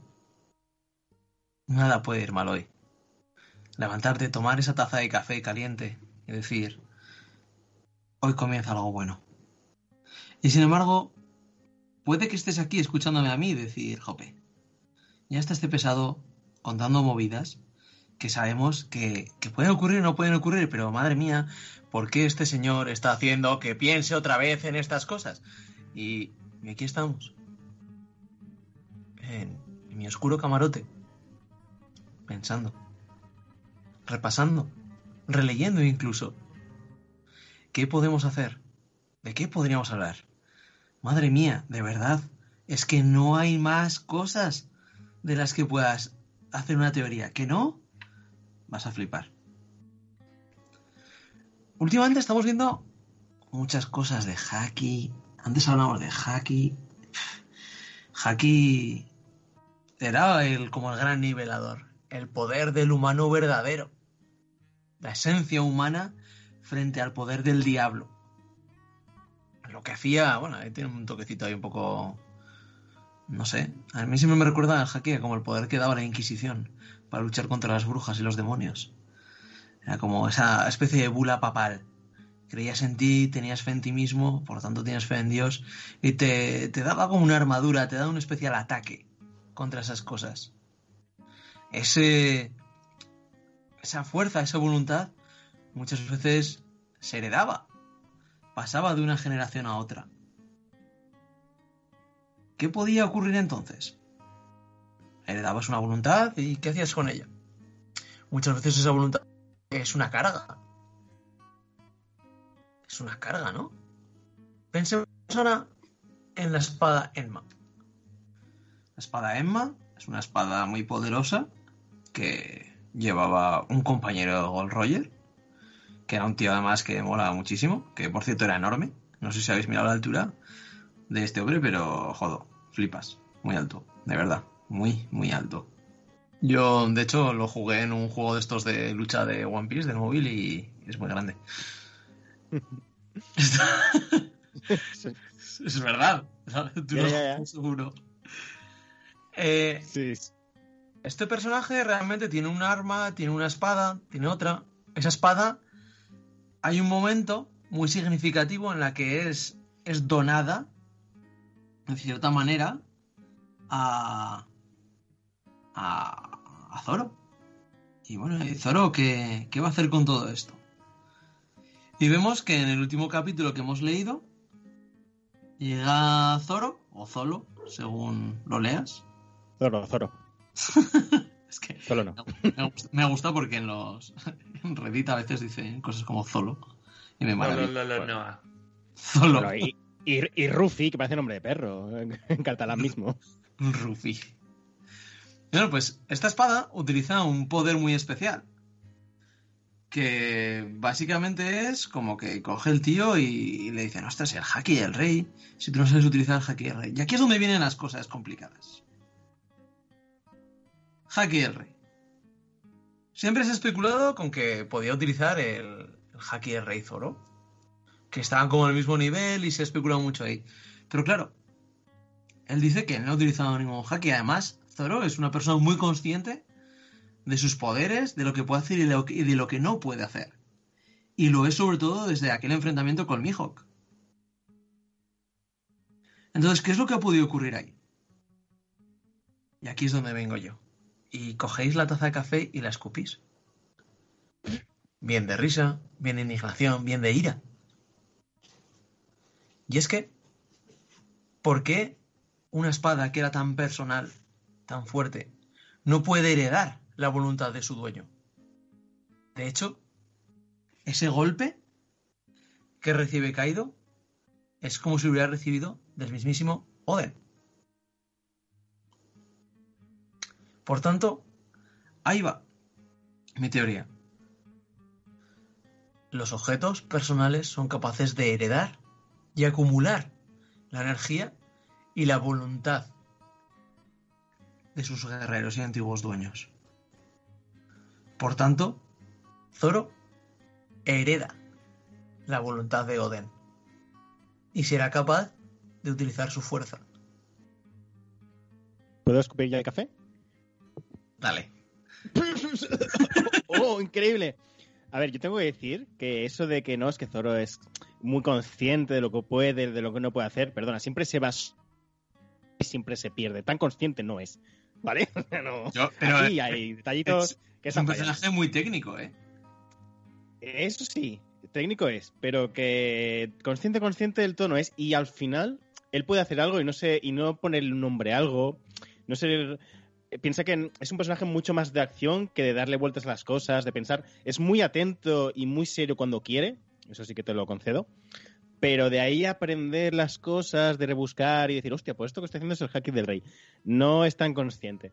Sí que me ha gustado, y sí que es un poco lo que yo he comentado antes, de que Zoro está heredando toda la voluntad y todo lo que es guano, tanto las técnicas como la espada as- Asura y todo. Eh, No, perdón, Emma, espada Emma. Y mm, creo que, sí que tienes razón. Creo que al final, cuando tú usas algo, en este sentido la espada, le imbuyes parte de, tu- de tu poder. Y yo creo que es algo que Zoro va a tener que aprender a dominar, de hacer lo suyo propio y llegar al nivel de Oden, ¿no? El, nivel de, que esta espada ahora que- que es tan poderosa y ha llegado a tal nivel que quiero hacer la mía. Claro, siempre se. Cuando se hablan de estas cosas. Siempre se habla de. De decir, bueno, es que Zoro tiene algo que ver con Oden, que sería otra posibilidad. Podríamos decir. Zoro es un primo sobrino lejano de Oden. Tendría bastante sentido.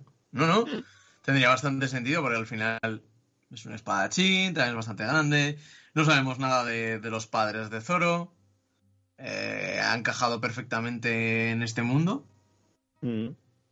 Y tendría mucho sentido, ¿no? ¿No creéis? Es que sería la otra. Pero claro, si hubiera una conexión tan obvia, ya habríamos sabido algo. Bueno, quizás sepamos más al acabar la saga, nunca se sabe. Pero yo creo que sí que saldrán algo, precisamente por no saber de dónde, de quién nació Zoro. Sin, ¿De tampoco importa tanto porque yo, yo creo que es más importante el hecho de que Zoro quiere ser el mayor, el mayor espadachín y por eso dominar la espada de, de Oden va a ser crucial para llegar a ser el mayor espadachín de todo el mundo de One Piece. Hmm. Y no sé, yo creo que sí que... Bueno, lo que tú dices es bastante, es bastante acertado en ese sentido. Hmm. Y de todas maneras lanzo aquí el reto hacia los oyentes. ¿Por qué creéis que Zoro puede utilizar ese poder tan concreto? Una réplica tan exacta. ¿Es por, por venganza y memoria histórica? ¿Es aleatorio? Probablemente. ¿O por qué es? Os leo, os escucho. No sé ¿Y si cuál? os acordáis, hace, en- hace muchos podcasts hablábamos de. Teorizábamos de, de dónde podría ser Zoro y, y teorizábamos de. Pues igual Zoro podría haber sido Wano. Y siempre lo relacionábamos con Wano, siempre lo relacionábamos con. Bueno, con Japón, ¿no? Wano está basado en Japón. Entonces, bueno, eso que dices de que sea un familiar lejano de, de Oden, pues de acuerdo con nuestros podcasts anteriores, podría llegar a ser, ¿no? Pero yo creo que si hubiera sido así tal cual, habríamos sabido Hombre, algo ya. yo creo que sí. de memoria. Llegando, llegando ya a Wano, que ya hemos estado en Wano durante mucho tiempo, algo habría salido. Hmm. Yo eso es lo que creo. Y la verdad es que sí que ha habido varios oyentes que me han comentado que, que, hombre, que tiene que haber ahí algún rasgo hereditario. Pero mm, creo que si lo hubiera, o sea, ya estamos muy en harina, en Wano. Ya habría salido, ¿no? No, yo creo que, yo creo que no. Yo creo que va más, pues igual. Pues sí, quizás por la voluntad heredada, quizás porque eh, Zoro realmente es un personaje muy, muy fuerte que, que entrena muy duro.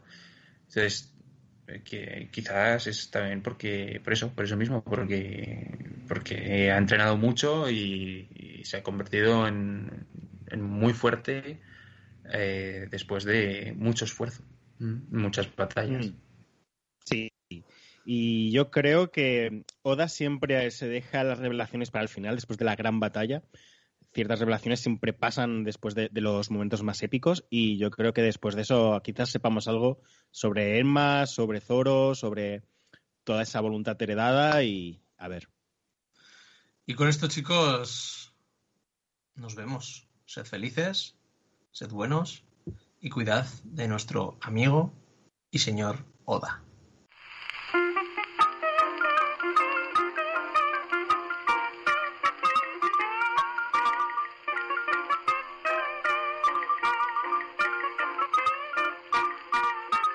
Hola Nakamas, como siempre vamos a terminar el programa con la sección de atención al oyente, un espacio dedicado a vosotros, donde charlamos y debatimos todas aquellas cuestiones que nos proponéis por redes sociales. De nuevo, muchísimas gracias a todos los que nos habéis escrito durante estos meses. Gracias por vuestro apoyo y por vuestro feedback. Y bueno, empezamos el comentario de eh, Cutreman99 desde Instagram, que después de la epicidad del 1001 nos comenta. A mí lo de los viajes a Marte y tal me la suda bastante. Yo he nacido Dios. para ver esta batalla. Y punto. Moriré con una sonrisa, pase lo que pase. Eh, ¿Qué preferís? Eh, ¿Ver un aterrizaje... ¿Será aterrizaje? Pues bueno, ya me entendéis. ¿En Marte o el final de One Piece? Yo, lo siento, yo siempre estoy 100% con la ciencia y los científicos, pero a mí... Yo no me quiero morir sin ver el final de One Piece. Hoy estoy muy a tope con, con el Instagram de la NASA y tal. Estoy ahí, ahí. Son epici ¿No puede haber dos epicidades? Sí, sí, claro, claro. Pues dos epicidades. El otro día mis alumnos me dijeron que qué es lo que más esperaba y, en mi vida y les dije que ver el final de One Piece. Saber lo que es el One Piece. no, no, dije ver el final de One Piece. Me da igual que saber lo que es, es que me da igual, quiero verlo. Les... ¿Saben Yo- que tienes un podcast? Eh, no, pero me preguntan muchas cosas sobre manga y anime. Ya veo, ya veo. Eh, nada, eh, yo digo que menos gastar en ciencia espacial y más en, la, en el salvar el planeta. Me cago en Dios. Y prefiero el final de One Piece, la verdad, sí, mucho mejor. También sobre este capítulo, Natán David Ortiz eh, nos dice: sencillamente épico. La actitud de Kaido de enfrentarlos a todos solo para ver su nivel. El recuerdo de los hombres que lo han lastimado fue increíble, da para teoría. Y pregunta: ¿los otros que lo han derrotado o lastimado, quiénes serán? ¿Sengoku, Garp y Kong? Soy fan de Garp, así que voto por él. Saludos, Nakamas. Sí, yo creo que, Garp. que Garp y Sengoku seguro. Sí. Sí, Sí. yo- Garp seguro, además. Sí. Bueno, ya sabéis que sí, soy muy fan de Garp. Garp, Oden, eh, probablemente algún miembro de su antigua tripulación, de los Rocks, el propio Rock. Y Yorkie. Yorkie también. Sí, Yorkie y, y Kuina también. Sois cabrones, sois la mierda. David Sepulcre desde Instagram nos pregunta: ¿De cuánto será la recompensa de Luffy después de vencer a Kaido? Hmm, ¿Cuánto creéis, chicos? Eh, tenéis que tener en cuenta que la actual es de 1.500 millones de berries, la de Luffy, y la de Kaido es de 4.611 con un millones de berries. Yo creo que no variará. Todo esto se va a quedar en anonimato. Eh, Segurísimo, Seguro que cambia. O sea, ¿qué, qué dices? Claro. A ver, yo no creo que llegue al nivel de Kaido, pero porque también le han ayudado, pero sí que a 300.000... A, a 3.000 que diga, a 3.000 yo lo veo. Yo digo 5.000. estaba pensando lo mismo. 5.000. Vale, pues yo digo 7.000. Vale. Pues Pues yo digo de dólares. 7.000,1. ¿Dónde, dónde? Pero digo, para no decir el mismo. No, yo digo unos en torno a los 5.000, un poquito más. Yo creo que más porque eh, van a justificar que él es muy peligroso porque no solo se ha cargado a Kaido, sino que probablemente también a Big Mom y por el peligro de desestabilizar el orden mundial, como ya lo hicieron con la anterior recompensa. Yo creo que eh, va a ser mucho más que Kaido. Yo digo 7.000. ¿Vico? Yo me he perdido ya con tanto número, ¿eh? Pues eres el único científico aquí. Joder, pues vamos bien. ¿Cuántos millones crees? ¿Crees crees que será como Kaido de 4.000 y pico? ¿Crees que no cambiará? ¿Crees...? que Yo creo que depende, depende de lo que pase con Big Mom también. Pero si consiguen derrotar a los dos, También. pues voy a decir, voy a decir 6.000 Muy bien. Vale. para estar en para estar en medio de vosotros. Tenemos 5.000, 6.000, 7.000. Eh, y si no cambia, y Imper, 3.000, ¿no? ¿Era? Yo diré, diré un poco más porque va a tener los papeles para encontrar el One Piece y yo creo que eso a la Marina no le va a hacer mucha gracia. ¿Cómo, le- entonces- ¿Cómo va cambiando de opinión? Eh, Ay, porque lo pensando, a ver. Yo va, digo seis. Chaquetero, cabrón. Mil, ni para ti, ni, ni, ni para Jules, ni para Sam. Es un chaquetero. Vale. Es un chaquetero. Ahora lo que tienen que hacer los oyentes es eh, escribirnos y comentarnos qué recompensa creen ellos que va a tener Luffy, como nos ha preguntado eh, el bueno de David. Continuamos. Habéis comentado mucho también la evolución de Sanji en este arco. El momentazo de Robin, los posibles desenlaces de la pelea de Usopp y Nami contra Ulti y Page One y la decepción de ver al clon de tinta de Oden. Pero como ya lo hemos comentado en el resumen, pasamos a otra cuestión. En relación a One Piece, eh, el número 1008, Nathan David Ortiz nos comenta en Facebook. Ya tuvimos un capítulo llamado Mugiwara no Luffy, la niña demonio, Tanuki-san. ¿Tendremos pronto un capitán Usopp, pierna negra, la gata ladrona y así cada uno dedicado a cada miembro de la banda? A ver, Capitán Usopp no, Dios Usopp. Dios. Por favor, un respetico. Respeto a Usopp, ¿eh? A Dios Usopp no se le falta respeto así. Estaría bien, ¿no? A mí me gusta cuando hacen cuando hace Oda estas cositas. Hmm. Yo creo que traer un poco, darles un foco ahí individual. Yo creo que además, joder, si te mola un personaje muy concreto está genial. Sí. A mí, por ejemplo, Usopp me da todo el asco y, pff, o sea, ahí se No. quede. Ahí se Eh, quede, pero bueno. yo qué sé, entiendo que hay gente como, por ejemplo, de el cambia chaquetas de Imper que le mole. A ver, Hombre, eh, pero yo no me cambio chaquetas. Yo siempre he defendido aquí mi postura. Que apar- aparte, yo creo que ya hubo un capítulo llamado eh, Dios Usopp, pero bueno. Y. que no, hombre, que Dios Usopp. y si no lo había en nuestros corazones, ¿no? Si no sucedió en nuestros Claro. corazones. En la cabeza de Imper, seguro. mi cabeza era espectacular. Bueno, y pasamos a los mejores comentarios de Evox, que en estos meses nos habéis dejado mucho material, la verdad. Lo que no comentemos por aquí os lo comentaremos en el mismo hilo para no dejaros sin feedback, ya que habéis hecho el esfuerzo de escribirnos. Os agradecemos un montón los comentarios, nos hace muchísima ilusión. Y bueno, en especial en este programa en el que vemos que antiguos oyentes se reenganchan o, nos dicen que siempre nos escuchan aunque estén en las sombras. Y, y, por supuesto también a los nuevos oyentes y que nos hacen preguntas y bueno, que todo esto nos encanta. En fin, eh, vamos al grano. Una observación muy interesante de Ricardo Villa, que nos dice, saludos, como Bartolomeo dijo, los sombreros de paja brillan mucho en este arco que hay muchas tripulaciones, porque no se han visto colaborando o haciendo algo importante. Está bien tener a los capitanes luciendo, pero ¿acaso no hay alguien tipo Zoro o Sanji en esas tripulaciones? Yo creo que es muy buena pregunta. Y en especial para la tripulación de Lo.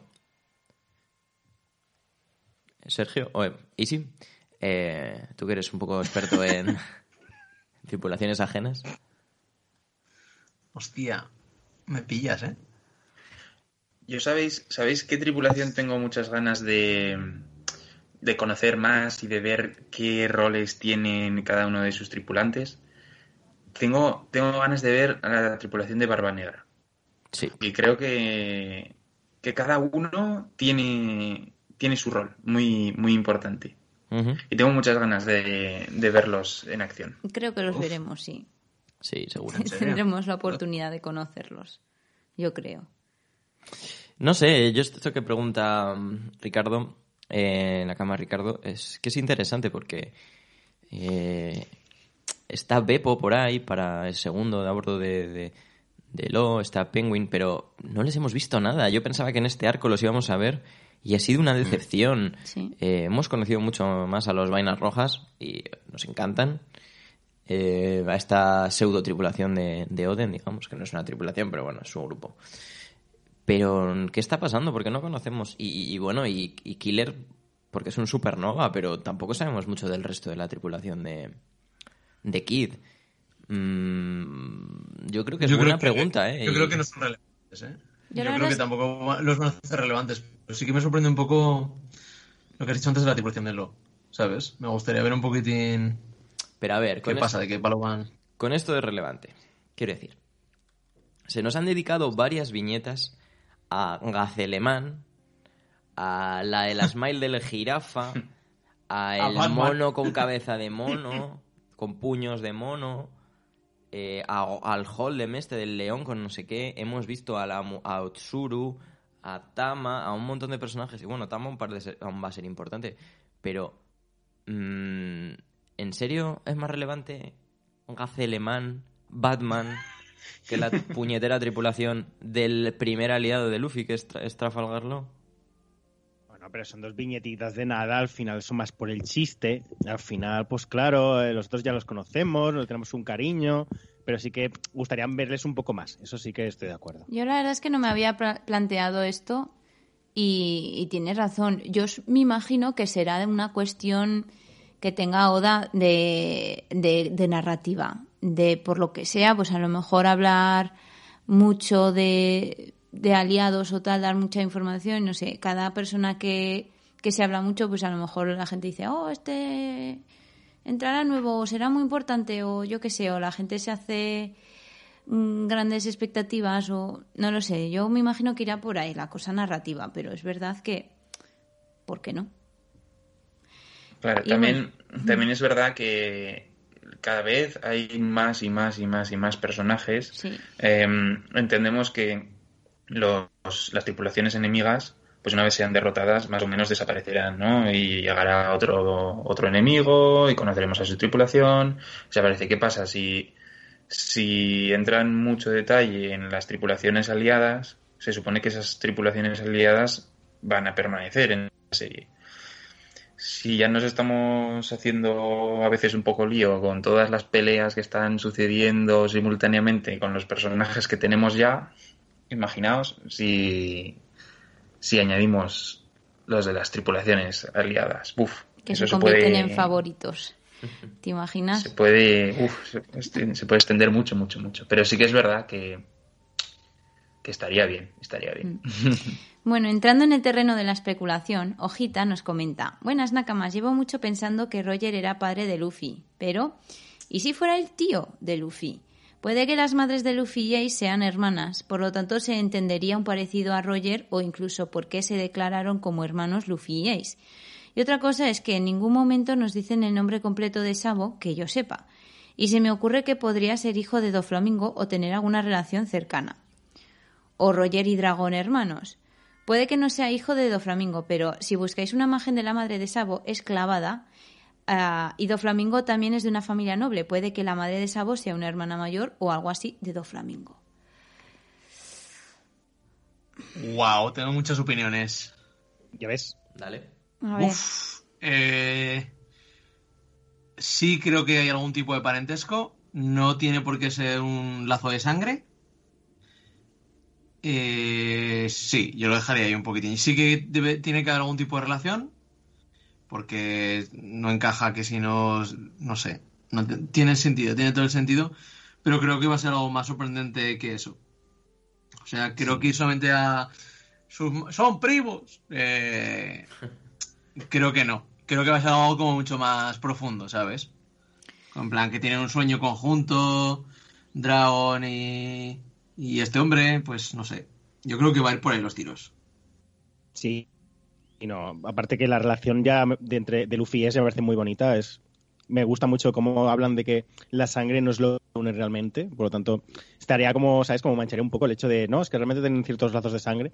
Molaría que el lazo fuera mucho más de sus, sus abuelos o sus tíos o sus, sus tatarabuelos fueran conocidos o cercanos. Y ya está. Pero aparte de eso, la, relación es la que es y es, la, lo, es lo que más cariño le tenemos. Yo, a ver, yo entiendo a Hojita porque yo antes era, bueno, una ferviente creedora de que Roger era el padre de, Luffy. Eso pensaba. Estaba, claro, digo, si es que la imagen cuando sonríe es que es la misma sonrisa que Luffy, es que son iguales. De hecho, es que Luffy no se parece a su padre. O sea, eh, yo veía, digo, aquí hay algo que, que, luego nos lo revelarán. Cada vez es verdad que parece que todo aleja de, esa teoría. No, no, ahora mismo no, tiene mucho sentido, pero tampoco logro entender por qué ha hecho eh, estos parecidos que comenta Ojita de, del parecido físico. Y eso que no he mirado lo que ha dicho de Doflamingo y, y la madre de, de Sabo. No, eso no podemos estar de acuerdo con eso. Que no he mirado el dibujo, no lo sé, pero entonces, ¿por qué hace tengo muy, muy clavado en mi cabeza el dibujo, o sea, la, imagen de, Roger y la imagen de Luffy.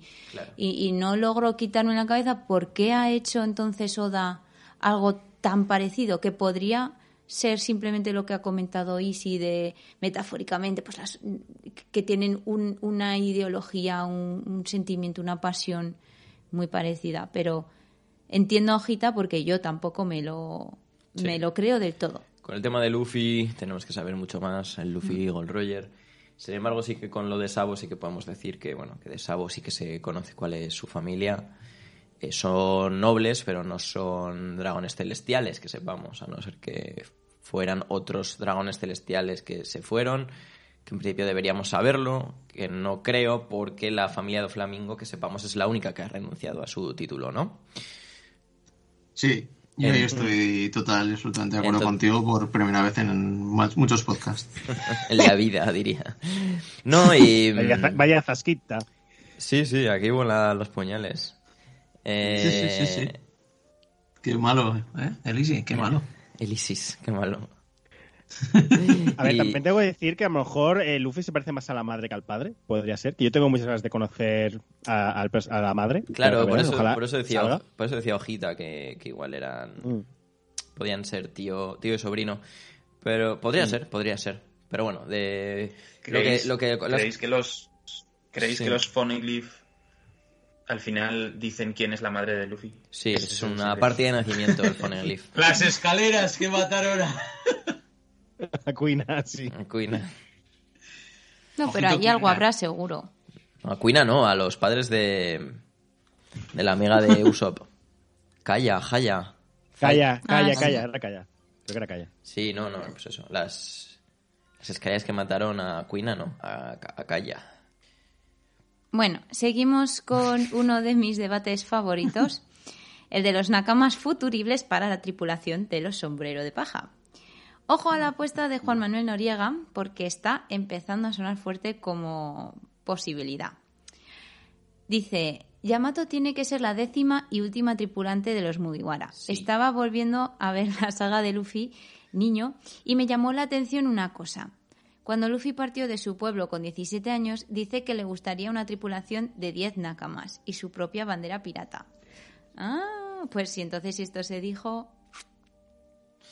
Pero ya son, ya son 10. No, porque Que no, Chopper no que va a morir. Vamos, es verdad. Chopper Depende no si le cuenta. cuentas a él o No. no, claro. Al final. Tiene que morir o Usopp o Chopper. Sí. Y menos con Dios Usopp, ¿eh? Yo creo que es divertido, de verdad. Es que qué amargados que sois. No, chicos, Yamato sí o Yamato no. Yamato sí. Yamato sí. A ver, Sí. Yamato sí. yo Yamato, yo Yamato sí, pero no lo veo Pero, posible. a ver, ¿pero esto estáis votando lo que vosotros queréis o lo, lo que creéis? Las dos. Yamato. No. Voy yo un poco. Yamato sí, pero con drama. Drama, alguien, alguien estira la pata. Como Chopper. compro, compro. Como, Uh, como Chopper, por o sea, ejemplo. estás diciendo que Yamato sí porque hay una baja. Sí, sí, sí, sí. Mm. Muy fuerte. Sí, Pero al y final yo va, a creo ser, comen- va a ser o Jinbe o Brook. Pero si Brook ya está muerto. A ver, Pues por eso, por eso mismo. ya es, ya es una constante baja, Brook, ¿no? Imagínate, eh, sí, sí, 10 porque Brook está muerto y no cuenta. Claro. ¡Pum! Eh, bueno, yo creo que esto ya es algo que hemos ido comentando en el podcast. Y yo creo que sí, porque precisamente heredará la voluntad de Oden y Oden fue en el barco del rey de los piratas. Por lo tanto, tendría su lógica de que él fuera al barco del rey de los piratas, que es Luffy. O va a ser Luffy. Y sí, full, full con él. Yo no haría Mola mucho muchísimo. caso a lo de que tienen que ser 10. Pueden ser 10, 11, 12 o, o 47. Porque Yamato sí y Carrot sí, sí. Bueno. Ahí está. Terminamos con el comentario de un Nakama veterano, Kodama-kun, que nos dice, bueno, os aviso que es largo, pero os voy comentando. Quería comentaros una teoría sobre el argumento por el que a mí me gustaría que tirara la serie. Todos son especulaciones, aviso.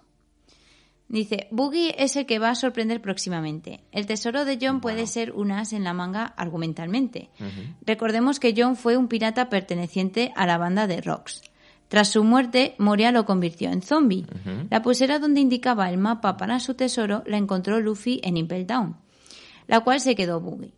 Esto ya es especular, pero puede que el último Phoneglyph rojo, el que no se sabe dónde está, se encuentre en la isla de tesoro de John, traslada- trasladado tras la lucha entre las bandas de Roger y Rocks. Información que saben unos pocos privilegiados. El padre de Luffy y, por tanto, la Marina derrotó a, los Rocks y tenían relaciones con Roger, Shanks por algo será Yonko, no solo por su poder, sino porque tiene información privilegiada. Boogie ascendió a Shichibukai, porque la Marina sabe que la pulsera lleva al Phoneglyph rojo, pero Boogie no, así que agasaja a Boogie siendo Shichibukai y así vive cómodo.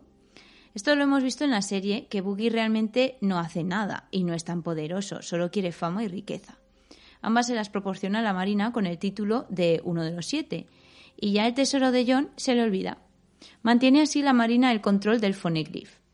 Al caer el sistema Shichibukai, van a capturarlo directamente. Recordemos que Moria, que pertenece a la banda de Barba Negra ahora, convirtió a John en zombie. Barba Negra se entera de la localización del Phoneglyph rojo, pero no le cuenta lo de la pulsera. Eso lo omite interesadamente Moria, o el zombie a órdenes de Moria. Barba Negra sabe que la tripulación de Goldie Roger luchó contra los Rocks y que posiblemente estén buscando el tesoro de John. Como el más débil de todos los que quedan es Boogie, va a su secuestro. Luffy, tras vencer a Kaido y a Big Mom, tiene tres de cuatro bloques rojos. Shanks aparece, comenta las trascendentes noticias tras el reverie y le dice a los Mugis que sabe de la existencia del último bloque rojo, pero que si lo quiere saber le tiene que derrotar. Recordemos que Luffy quiere derrotar a los cuatro emperadores y Shanks no va a ser una excepción por mucho que le conozca. Pelea épica Luffy versus Shanks. Luffy devuelve el sombrero a Shanks este le dice que el oro de John es donde se encuentra el último Red Phoneglyph. Luffy se da cuenta de que la pulsera se la dio a Boogie en Impel Down. Boogie está buscado por Barba Negra y Luffy. Barba Negra captura con su habilidad a Boogie, que no suelta prenda de cómo llegar a la isla de John. Y está dentro de Barba Negra. Pelea entre Barba Negra y Luffy por Boogie, bueno, más bien por la pulsera que lleva Boogie, eh, ya que Boogie no interesa a nadie. Habría que saber más datos sobre el pasado de los Rocks y del pelirrojo, pero puede que el argumento de la serie vaya por ahí. Nos dice gracias por todo, perdón por el tocho, un saludo y nos escuchamos. Toma teoría. En silencio Qué nos hemos quedado. Hostia, me ha, gustado, me ha ¿eh? muchísimo. Me ha Sí, sí, una pasada. Bueno, comentarios. Es que está hoy por mandársela a Oda para que la lea, porque no está nada mal. Que le haga una portadita con a él. Me ha gustado mucho porque son personajes todos que tienen que acabar saliendo. Eh, la batalla contra Shanks, bueno, sí que la veo bastante posible. Eh, al final, quizás yo creo el, el- el antagonista final, mm, Barba Negra. Sí, estoy. Y, y Boogie es que tiene que salir más. Boogie tiene que salir más. A mí me gusta Boogie. Oye, yo, lo, yo odio a Boogie. O sea, desde el primer momento que lo vi dije, uff, qué pesadez de, de- de hombre. Pero mm, por lo que sea, a Oda le encanta. Y de vez en cuando reaparece con ropa distinta, pero reaparece A igual mí- de insoportable. A mí me gusta mucho Boogie también. Yo soy muy fan. Así que no me extrañaría que, que saliese al final. Yo entiendo a Oda porque Boogie es de mis personajes favoritos también. Me parece muy top. En serio. Sí. Madre mía. Sí, sí. Lo que pasa que, mm, que con esta... Claro, me esta teoría tiene muchas partes, ¿no? No sé Sí. si queréis comentarlo o... A mí me ha me ha hecho pensar que no había yo tampoco caído en esto, en, vale, sí, Luffy va a luchar contra Barba Negra, esto está claro, tal, tal. Y contra Shanks, es que, claro, ¿ahí qué va a pasar? ¿Lo tendrá que derrotar? Porque vamos, ahí se prevé emoción, lloros y, de todo. Pero claro, lo tiene que derrotar. O no, no lo sé, no sé cómo irá la trama. Pero es algo que, que si sucede será duro. Mm, Shanks es quizás una de las grandes incógnitas de la serie, ¿no? Mm. Desde el principio no se ha desvelado casi nada de, de él y, y es difícil saber qué va a pasar, qué va a pasar. Si va a ser un aliado, si al ser Yonko va a ser un, un oponente de, de Luffy, si es que está siempre en, en las, en las sombras. Sí. En cualquier caso, si Shanks sabe lo del fonegrifo este, ¿por qué no, ir- no, no va él? No. ¿No? cu- ¿Cuál Yo- es, cuál yo- es la motivación de, de Shanks? Es que tampoco lo tenemos Yo es claro. que creo que Shanks es como una especie de guardián. Sí, no sé si os habéis fijado, siempre es como un equilibrador. Entonces, yo creo que ahí sí que igual el Nobel One Piece porque le acarrearía, le acarrearía como un peso, una responsabilidad que no quiere asumir o que él no se ve capaz de asumir. Y que él realmente es como un equilibrador, es, es neutro. Es neutro hasta un punto que le permite, pues eso, todas las cosas que hemos visto y llegar hasta donde ha llegado. Yo creo que eso es importante también. Contar con Shanks como alguien neutro, total y absolutamente neutro. ¿Y tú crees que por esa razón se opondrá a que Luffy descubra el One Piece? Lo dudo, pero habrá ahí algo. Algo habrá. O sea, algún tipo de pelea va a haber. Mm. No va a ser una pelea a muerte, para- pero va a ser un duelo bonito. Ujú. ¿Qué ganas? ¿Qué ganas? Sí, señor. Ganas. Qué ganas, qué ganas. Y qué pena, porque ya estamos llegando al final de este spoilercast. Ya hemos, llevamos aquí pues casi dos horitas de programa. Y nada, solo nos queda agradeceros a todos nuestros queridos oyentes vuestra atención, vuestro tiempo, vuestro cariño, vuestros comentarios. Esperemos que os haya gustado este programa, que hemos tenido un poquito de poco, un poquito de todo, un poquito de comentario de los últimos capítulos, hemos tenido teorías, hemos tenido curiosidades, eh, hemos tenido toquecitos de humor, hemos tenido un programa yo creo que muy completito. Y solo nos queda emplazaros para dentro de unas semanas, probablemente un par de meses, tres, cuatro, ya sabéis, depende un poquito de cómo vaya One Piece, más o menos pues solemos grabar cuando ya han pasado entre 4 y 10 episodios y eso ya sabéis que no depende de nosotros. Así que un abrazo a todos, cuidaos mucho, tened mucho cuidado. Adiós. Hasta la Adiós, próxima. chicos. Hasta luego. Hasta Chao, いずれ訪れる冒険の始まりまでのほんのわずかなブレイクタイム。さあ骨休め。よほほほほラブーン。今度お前と会う時はたくさんお土産話をしてやれそうです。楽しみに待っていてくださいね。